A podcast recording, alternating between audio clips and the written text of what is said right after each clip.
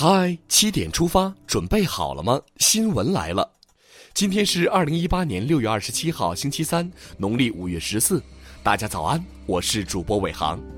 首先，咱们一起留意一下天气。最近，我国四川、江苏、山东等地强降雨持续，朋友们出行要备好雨具。而在气温方面，南方多地则是火力全开，高温再度席卷而来。预计到二十九号，江南、华南北部等地将现三十五度以上的高温天，要谨防中暑哦。再来看看北方，华北、黄淮等地将遭遇一周以上的高温考验，局地最高温或达四十度以上，朋友们要做好防暑防晒工作。中国共产主义青年团第十八次全国代表大会二十六号上午在人民大会堂开幕。习近平、李克强、栗战书、汪洋、赵乐际、韩正等党和国家领导人到会祝贺，王沪宁代表党中央致辞。二十五号，习近平写信勉励新进入党的电影表演艺术家牛奔，继续在从艺做人上做表率，带动更多文艺工作者做有信仰、有情怀、有担当的人。昨天是国际禁毒日，最高法强力出击，发布了司法大数据专题分析报告之毒品犯罪。我们来看看分析报告。近两年毒品犯罪案件呈小幅下降趋势，网络毒品犯罪发案量较高。最高法还表示，将尽快出台毒品犯罪案件证据规则，要让毒品犯罪无处藏身。接下来看看北京城市副中心的建设情况。昨天，许多市民来到了建设新时代的千年之城公告展，了解北京城市副中心控制性详细规划街区层面草案。控规草案提出了推动城市副中心与廊坊北三线地区统筹发展等要求。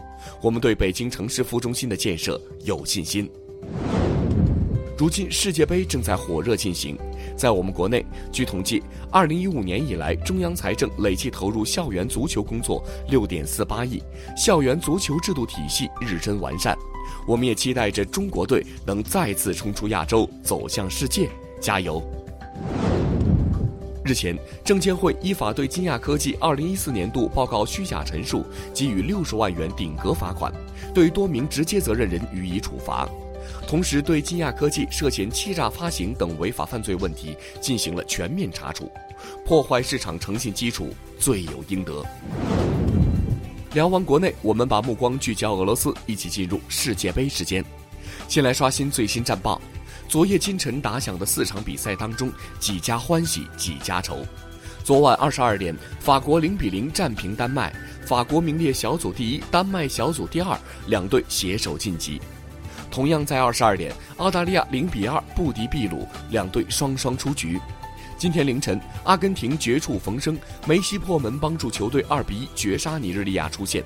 同样在凌晨，另一场小组赛当中，克罗地亚二比一绝杀冰岛，以三战三胜头名出线，冰岛遭淘汰。说完了战果，再来看看今天晚上和明天凌晨将要打响的四场比赛。今晚二十二点将有两场比赛：韩国对阵德国，墨西哥对阵瑞典。明天凌晨两点，瑞士对阵哥斯达黎加，塞尔维亚对阵巴西。欢迎您届时收看。看完了激动人心的世界杯，我们再来关注一组国际资讯。昨天，亚洲基础设施投资银行理事会在此间举行的年会上宣布，已批准黎巴嫩作为意向成员加入，其成员总数将增至八十七个。亚投行日益强大。点赞。目光转向日本，近日，日本前首相福田康夫悼念南京大屠杀遇难者。中方回应：我们对日本国内有识之士正视历史、呼吁和平之举表示赞赏。最近，难民问题被推到了舆论的风口浪尖。联合国难民署日前表示，现有难民需十八年才能安置完毕，十八，一个让人心痛的数字啊。笔墨纸砚作为文房四宝是怎么制作出来的？传承千年的手工技艺到底是什么模样？我们为什么要传承它？新时代这些传统的非物质文化又该如何传承和发展？等等。来看一则励志消息。十八岁的河南学生梁朝军因成骨发育不完全被称为“瓷娃娃”，但他凭借着顽强的毅力自学，高考获六百四十一分的好成绩，高出一本分数线一百四十二分。努力的人都不会被辜负。浙江师范大学还有一对母子，他们同为毕业生，一起跨出校门。儿子是体育学院的学生，母亲是人文学院的毕业生。春秋四载，他们坚持用家书相互勉励。如今，儿子顾帅成功考取华东师范大学研究生，他的母亲吕成杰参与了浙师大的成人自考，圆了大学梦，暖心。现在正在高考报志愿，在这里要提醒考生，全国三百九十二所野鸡大学名单曝光了，尤其是校名让人难以辨认，考生们一定要格外注意了。近日，二更食堂炒作空姐遇害案处理结果公布，以永久关停二更食堂公众号、解散十三人运营团队，得到了严肃处理，大快人心。再来看看最近网上热议的大妈摔手机事件，据了解，该事件已经得到妥善处理，当事双方已经达成和解。日前，有网友爆料，杭州艺人注册三公司参加摇号，结果幸运的全部中签，概率被指百分之零点三。官方表示调查无问题，真的是运气太好了。近日，民航局正式将毫米波人体成像设备纳入中国民航安检设备清单。听说这种黑科技能够在不直接接触人体的情况下，检测出衣物覆盖下藏匿于人体各部位的物品，给力。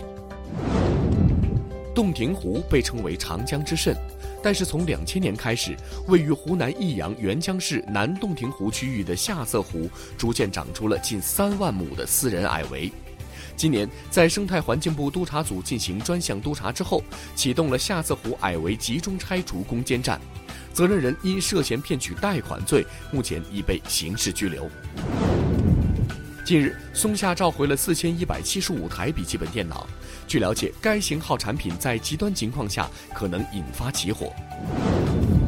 每日一席话：山积而高，则积而长。二零一四年五月二十一号，习近平主席在亚洲相互协作与信任措施会议第四次峰会上，引用“山积而高，则积而长”。指出，中方将一步一个脚印，加强同各方的安全对话和合作，共同探讨制定地区安全行为准则和亚洲安全伙伴计划，使亚洲国家成为相互信任、平等合作的好伙伴。山积而高，则积而长，出自唐代刘禹锡唐故监察御史赠尚书右仆射王公神道碑，意思是山是日积月累而高耸起来的。长江大河是由点滴之水积聚而成的。好了，七点出发就到这里，我们明天同一时间再出发了。大家早安。